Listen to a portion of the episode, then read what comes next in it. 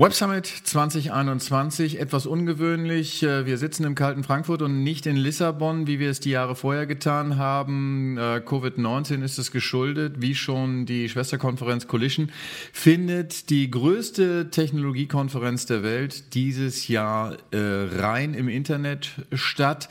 Es ist aber dennoch ein Hotspot für alle diejenigen, die sich um neue Ideen, um Innovation und vor allen Dingen um deren geschäftliche Umsetzung kümmern. Sprich, äh, es ist ein ähm, Schmelztiegel von ähm, Innovatoren, von Investoren und von Menschen, die sich für Technologie begeistern. Heißt, wir können ganz viel lernen und deswegen haben wir uns entschieden, wir werden auch in diesem Jahr äh, vom Web Summit berichten. Wir werden allerdings, wie schon zur Collision, uns äh, Experten zur Seite holen und werden mit denen über bestimmte ähm, Informationen, die wir bekommen, um bestimmte Themen, die auf dem Web Summit diskutiert werden, auszuwerten. Und äh, mit dabei ist heute, und ich begrüße ganz herzlich Maria Pennernen, wir kennen sie schon. Äh, sie ist äh, eine der führenden Frauen, wenn es um Technologie geht, auch äh, ganz besonders zum Thema Krypto ist sie ganz vorne dabei, Blockchain.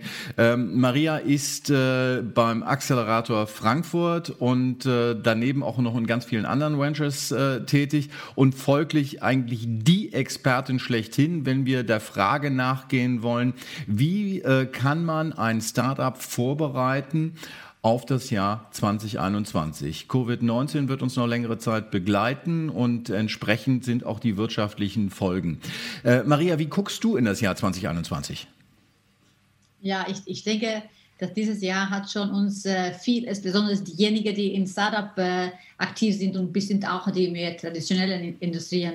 Also da müsste man schon umdenken, das was man tut. Also ich denke, man hat viele auch viele gute Ideen. Also ich denke, dieses Jahr äh, erfunden und ich habe auch selber eine neue Firma gegründet. Also ich denke, das, ist, das war ein hartes Jahr, aber vielleicht auch ein bisschen gutes Jahr, um sich zu fokussieren, was man eigentlich machen muss.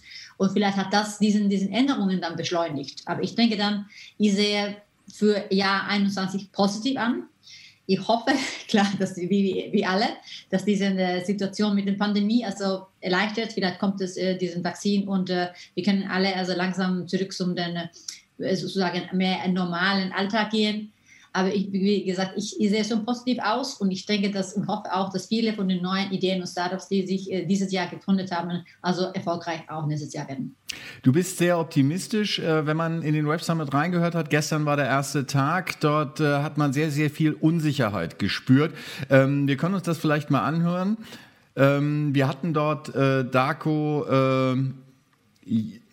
wir hatten dort Darko Jovisic, ähm, der äh, ein ähm, Startup gegründet hat, ähm, wo es um ähm, Robotik geht. Ähm, ich spiele mal ein, was er so gesagt hat. Um, for me, the, um, so I used to work for Microsoft, and, and, one of the best things I heard in Microsoft was uh, when C- COO of Microsoft uh, said during a conference back in 2008 when, with the big crisis, he said one thing that really stuck with me, and that is growth hides mediocrity.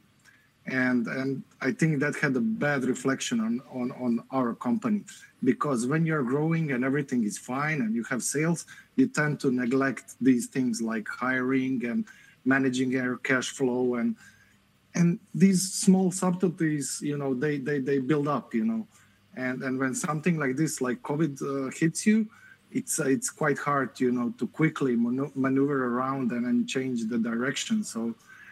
Uh, for me, the biggest advice is, you know, really think about, you know, what you're doing and who you are hiring and in what area you're going in. We, we, we were very enthusiastic and ambitious, and we are going to tackle and attack the biggest, you know, competitors in our area. And now I'm not so sure about that. Maybe we should go in a niche, you know, and and fight the battles more wisely. Wie erlebst du das? Darko sagt, er ist sehr verunsichert. Wie groß ist die Gefahr von Mittelmäßigkeit? Ja, ja, ich denke, dass, dass, dass ich, ich denke, dass er gesagt hat, dass wenn man, also wie sagt man, in normalen, unter normalen Umständen ist es äh, leichter, also, also auch, äh, wie, wie gesagt, mittelmäßig und es, es geht ja doch trotzdem gut. Aber ich denke, in diesen Zeiten, wenn man richtig, also man muss etwas Besonderes machen, so dass man es auch überlebt, sozusagen. Ich würde sagen, für Axel Frankfurt war es ja auch so. Also im März hatten wir normalerweise ge ge geplant, ein normales Programm zu, zu machen im April, aber klar, das ist ja, das, das sei nicht möglich. Und dann haben wir auch umgestellt und digital, also die, die, die siebte Welle mit Blockchain gemacht.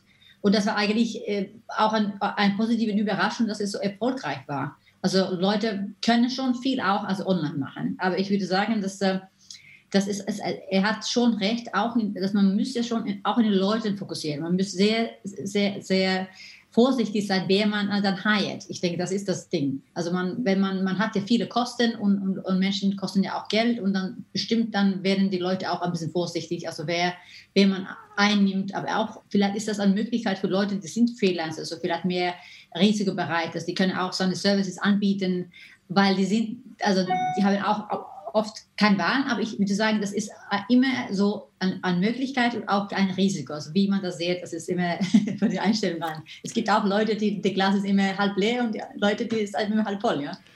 Ähm, jetzt ist es aber trotzdem irgendwie eine herausfordernde Situation. So wie wir es eben gehört haben, das äh, kam für alle überraschend.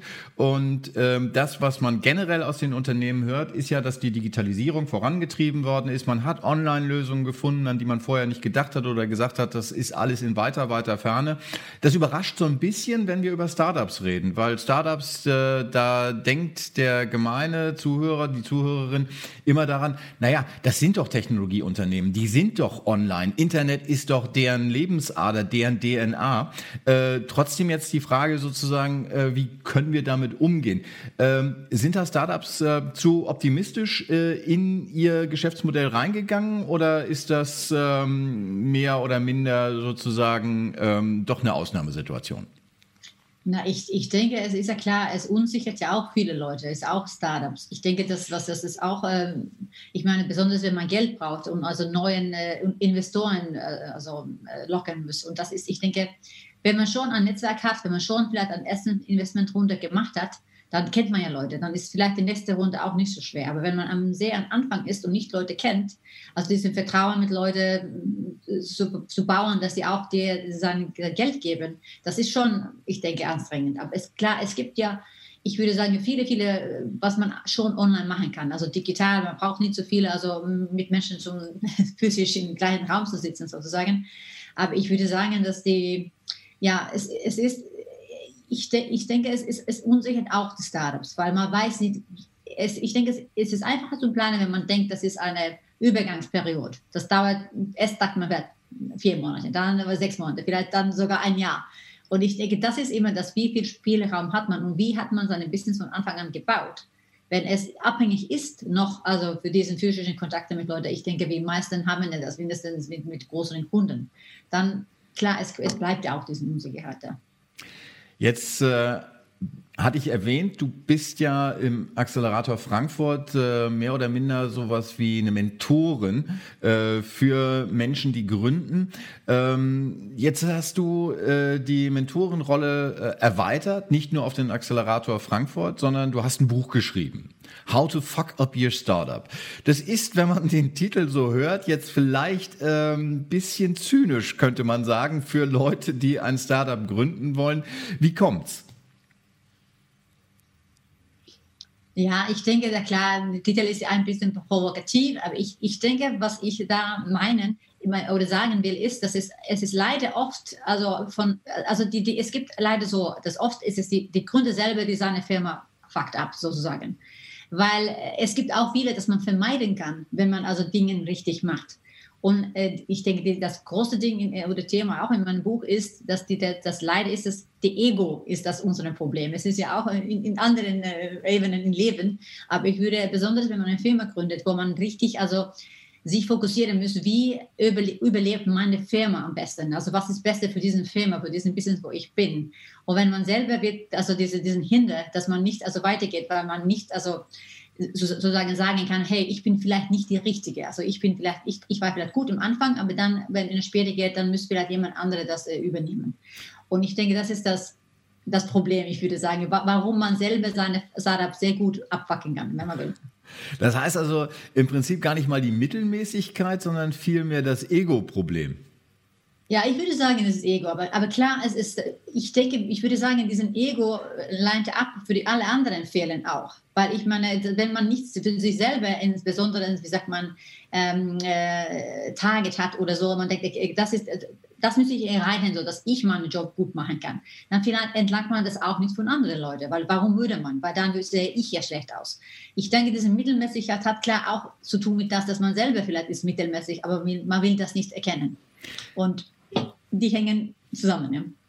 Die hängen zusammen. Ähm, ist jetzt für mich die Frage, ähm, ist das äh, ein Problem, was so allgemeinmenschlich ist? Wir haben ja parallel dazu immer auch die Frage, ähm, Technologie äh, gilt nach wie vor als Männerdomäne. Der Web Summit müht sich seit Jahren und schafft es eigentlich auch, dass äh, die Teilnehmer und die Speaker einigermaßen gleich verteilt sind. Das heißt sozusagen, wir haben dort Equality. Ähm, das ist aber nicht überall so. Wir haben eben diese Runde gesehen, wo es mehr oder minder um die Fragen ging, wie Startups jetzt äh, mit der derzeitigen Situation umgehen. Es war eine reine Männerrunde. Ähm, wenn man jetzt zum Beispiel so schaut äh, in die Technologie, Technologieszene. Es gibt auch Frauen, äh, die gründen und äh, die sogar sehr, sehr erfolgreich sind. Du bist das beste Beispiel und äh, das ist das, worauf ich eigentlich hinaus wollte. Du bist nicht allein. Jetzt geht es mir einfach mal darum, ähm, wir haben hier mal äh, eine Gründerin, äh, die äh, zum Beispiel ähm, sich mit der Frage auseinandersetzt, äh, müssen Frauen eigentlich technisches Know-how haben? Weil das wird ja immer gesagt, Frauen studieren eher so die ähm, Geisteswissenschaften, während die Männer eher so in den Naturwissenschaften oder in, den, in der Technik sind. Ähm, und das Spannende fand ich bei Heidi Chenan, äh, dass sie gesagt hat, äh, das ist nicht zwingend erforderlich. Wir hören uns das mal an. Women do have place in tech scene as well. And it doesn't matter if you have a tech background or if you don't, you have a place and you have a space, even in startup. Because, for example, in AI, uh, people think automatically that you need to be some sort of an engineer or computer scientist or data scientist. But AI is also such a, a diverse field and very wide field, and we need people from other industries as well in order to make AI compatible with humans. Es ist nicht zwingend notwendig, dass äh, die ähm, äh, dass, dass Frauen, die sich mit Technologie befassen, äh, sondern sie gehen eher so in die Koordination. Ähm, ist das für dich ein Thema oder ist das äh, etwas, äh, wo du sagst, äh, da bin ich doch eher dabei, dass die Frauen äh, vom, von der Technologie schon Ahnung haben müssen? Ja, ich, ich denke, es ist klar abhängig von in welchem Business man ist. Ich denke, es hilft immer, dass man versteht, einige Maß. Man müsste nicht also die Expert-Code sein, also oder, oder so, aber dass man versteht, dass es geht um. Und ich, ich denke, das ist auch so vielleicht ein bisschen zurückfutter für den, für den, für den Ego-Thema und warum es vielleicht nicht so viele äh, Frauen trotzdem, es gibt viele, viele gute Gründerinnen, aber vielleicht warum die nicht da, da vorne stehen, ist, dass, es ist, dass die Frauen normalerweise die arbeiten und nicht äh, so viel äh, vorne stehen müssen, wollen und reden. Also die, die wollen seinen Job tun. Und vielleicht dann vergessen sie, dass das ist auch sehr wichtig, also mit dem PA, klar, und, und für auch andere Leute, wie sagt man, so eine Rollmodell äh, zeigen, dass es gibt auch also die, die Frauen, die, die, die, die, Führende sind und dann gut in das, was sie tun. Aber klar, ich, ich denke, das ist auch, also welche Rolle man nehmen will. Und wie, wie sie auch sagte in diesen, diesen die, die Frau hier über die AI oder Machine Learning, wie ich das vielleicht besser nennen würde, klar, es ist wichtig, man hat auch Leute von unterschiedlichen Bereichen, weil man, man kann ja nicht an, an, an Algorithmen also coden oder machen, ohne es zu verstehen, also was, es hat für Implikationen für, für alles. Es ist ja nicht nur, dass man eine Dataset nimmt und dann, dann etwas, etwas produziert. Man müsste auch verstehen eigentlich, warum und was es bedeutet und macht es Sinn dann auch, was da, da rauskommt. Also klar, man muss, wenn man will, kann man das schon tun. Man muss keine Experten sein, man muss nur verstehen, also, und, also ich würde sagen, begeistert oder in das, was man, man tun will, sein. Und dann geht es auch, oder Leute finden, die gut in Technik sind. Und dann hat man ja, man braucht ja normalerweise immer ein Team anyway. Also äh, man muss im Prinzip für das, für das Thema brennen, meinst du? Ja. Ähm, jetzt wirft aber eine Aussage von dir bei mir die Frage auf. Du hast gesagt, ähm, dass Frauen eher so ihren Job machen wollen. Die wollen nicht so in der ersten Reihe stehen. Ähm, jetzt nochmal zurückzukommen auf dein Buch, auf äh, die, den Grundsatzfehler, den viele Startups machen, dass da der Gründer sein Ego nach vorne schiebt. Ist das eher ein Männerproblem? Ja, leider, muss ich schon sagen. So viele Frauen mit so einem Problem habe ich nicht, nicht, nicht, nicht gesehen. Aber ja, vielleicht ist es auch, wenn wir optimistisch bleiben, denken, dass es gibt so viele Männer, dann prozentuell, also äh, ist ja mehr so ein Thema für Männer, also bekannt. Bestimmt gibt es auch Frauen mit Problemen. Aber, ja. Was wäre für dich die optimale Mischung, wenn man äh, ein Startup gründen will, gerade in der jetzigen Zeit? Also ich bin ja, ich, ich habe ja auch eine, eine, eine, Startup gegründet, äh, die also mit solchen Themen also umgeht, also äh, Mindclip Behavior. Und was wir da gucken an ist, ich sage immer, Diversität für mich ist nicht also Hautfarbe oder, oder Mann oder Frau. Ich denke, es ist mehr das, was hinter den äh, Ohren gibt, ja. Weil ich, ich denke, es ist wichtig, dass Leute unterschiedlich denken. Klar hofft man auch dabei, dass man hat, man hat Männer und Frauen. Ich, ich glaube nicht selber so viel an, an das sind Quoten oder, oder sagen, wie viele Prozent das und das. Aber ich denke, es ist immer hilfreich, wenn man unterschiedliche Leute hat in dem Team. Weil dann denkt man auch unterschiedlich. Ich meine, wenn alle denken gleich, dann kann es ja keine neuen Erfindungen kommen. Und deswegen finde ich, dass es immer gut, eine Mischung zu haben. Vielleicht wenn man eine große Gruppe hat und vielleicht, wenn man nur eine Frau da hat oder nur ein Mann, vielleicht fühlen sie sich ein bisschen alleine, dann ist es besser, dass man hat ein Paar von das, was immer anderes, das man sucht. Also ich würde sagen, ich denke, es gibt keine so perfekte Mischung, aber Mischung ist immer gut, ja. Wenn du jetzt sagst, es kommt nicht darauf an, ob das äh, nun eine Frau ist oder ein Mann oder ob das nun schwarz oder weiß oder äh, wie auch immer die Hautfarbe ist, ähm, dass das kein Kriterium ist. Das sind nur die Kriterien, die kann man am ehesten erkennen, um Diversität mhm. äh, zu schaffen. Ja. Äh, man kann ja schlecht äh, so äh, hinter die Stirn schauen, man kann den Menschen schlecht ins, äh, äh, ja, in den Kopf schauen. Wie machst du das bei der Auswahl, wenn du äh, ein Team zusammenstellst? Ja. Ja, ich, ich denke, es geht immer um, wie man mit Leuten umgehen kann. Also wie kommen die raus? Und ich denke, klar, man hat, man kann ja ganz schnell, ich denke, wir alle machen ja unsere Beurteilung, wie, wie ein Mensch ist in unseren Augen, die, die, die Behalten, das sie haben. Und dann äh, nehmen, wir haben eine bestimmte Wahrnehmung für Menschen. Also in meine, äh, mit, mit meiner Firma, also mit meiner App, ist eine Applikation, also machen wir auch so einen super kurzen ja, 15 Minuten äh, Test und dann, dann bekommt man also seinen eigenen äh, Stil und dann bekommt man auch die Bewertung von, von den anderen Leuten, wie die mich sehen, also innerhalb dem Team. Weil ich denke, das ist immer wichtig, in den Team zu kondensieren, nicht so viel in den, in den Individ. Klar, jeder Individ ist sehr wichtig, ist ein Teil von dem Team, aber dass etwas funktioniert, dann braucht man alle die Leute, um wie die mit, miteinander umgehen. Also dann würde ich sagen, ich versuche ja immer, also wie sagt man, offen bleiben, aber klar, ich bin ja auch Mensch und ich denke, wir machen eigene Beurteilung von, von jemandem nur innerhalb zehn Sekunden. Und klar, dann kannst du ja gucken, also wie, wie die sich verhalten, wie die sich reden, wie viel Platz nehmen, ob die zuhören oder und da so, und klar Zeit macht man also dann, den endgültigen, also dann, was man denkt über jede.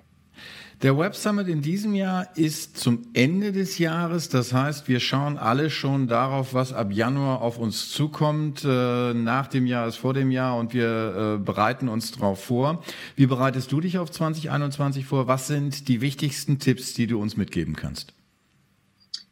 Ja, ich meine, ich denke, es ist gut, immer einen Plan zu machen. Also wir machen ja alle, also jetzt unseren Budgets für nächstes Jahr. Ich äh, sammle ja auch Geld von meinem Startup und mein Buch kommt in Mitte des Monates. Also ich denke, das ist immer gut, also einen, einen bestimmten Plan zu haben und denken vielleicht, also äh, man sagt immer, ein Startup sollte keine Plan B haben, weil dann so, sonst äh, fokussiert man in das. Klar, man macht einen Plan mit, mit dem, also mit, mit den Kenntnissen man hat von dem Markt. Man weiß ja nie, was es, wie, wie es geht, aber man müsste an etwas glauben und vielleicht ein paar Szenarios, wenn es nicht so gut und so, vielleicht haben wir ein paar Alternative. Aber ich denke, positiv optimistisch, klar, alle gesund bleiben. Ähm, und also dann glauben, das, was man tut und vielleicht auch diesen Zeit zu nutzen, das ist was, was vielleicht nicht so wichtig ist, rauszuräumen und also mehr Platz für sich selber, für seine Familie und auch also wohlzufühlen, weil ich denke, das vergisst man ab und zu, wenn man, weißt du, 40 Stunden pro Tag arbeitet und vergisst, dass man auch schlafen muss und essen und Leute treffen. Und ja, das ist das. So, so vorbereite ich mich vor. Also ich nehme ein bisschen Zeit für mich selber im schissenden äh, hier in den Weihnachten und, und Neujahr und ja, äh, lade die Batterie sozusagen. Maria Pennernin lädt die Batterie für 2021 und vorher hat sie uns noch äh, sehr viele Tipps mitgegeben, wie wir auch gut ins Jahr 2021 kommen, wie auch Gründer gut ins Jahr 2021 kommen. Ganz herzlichen Dank für das Gespräch. Vielen Dank.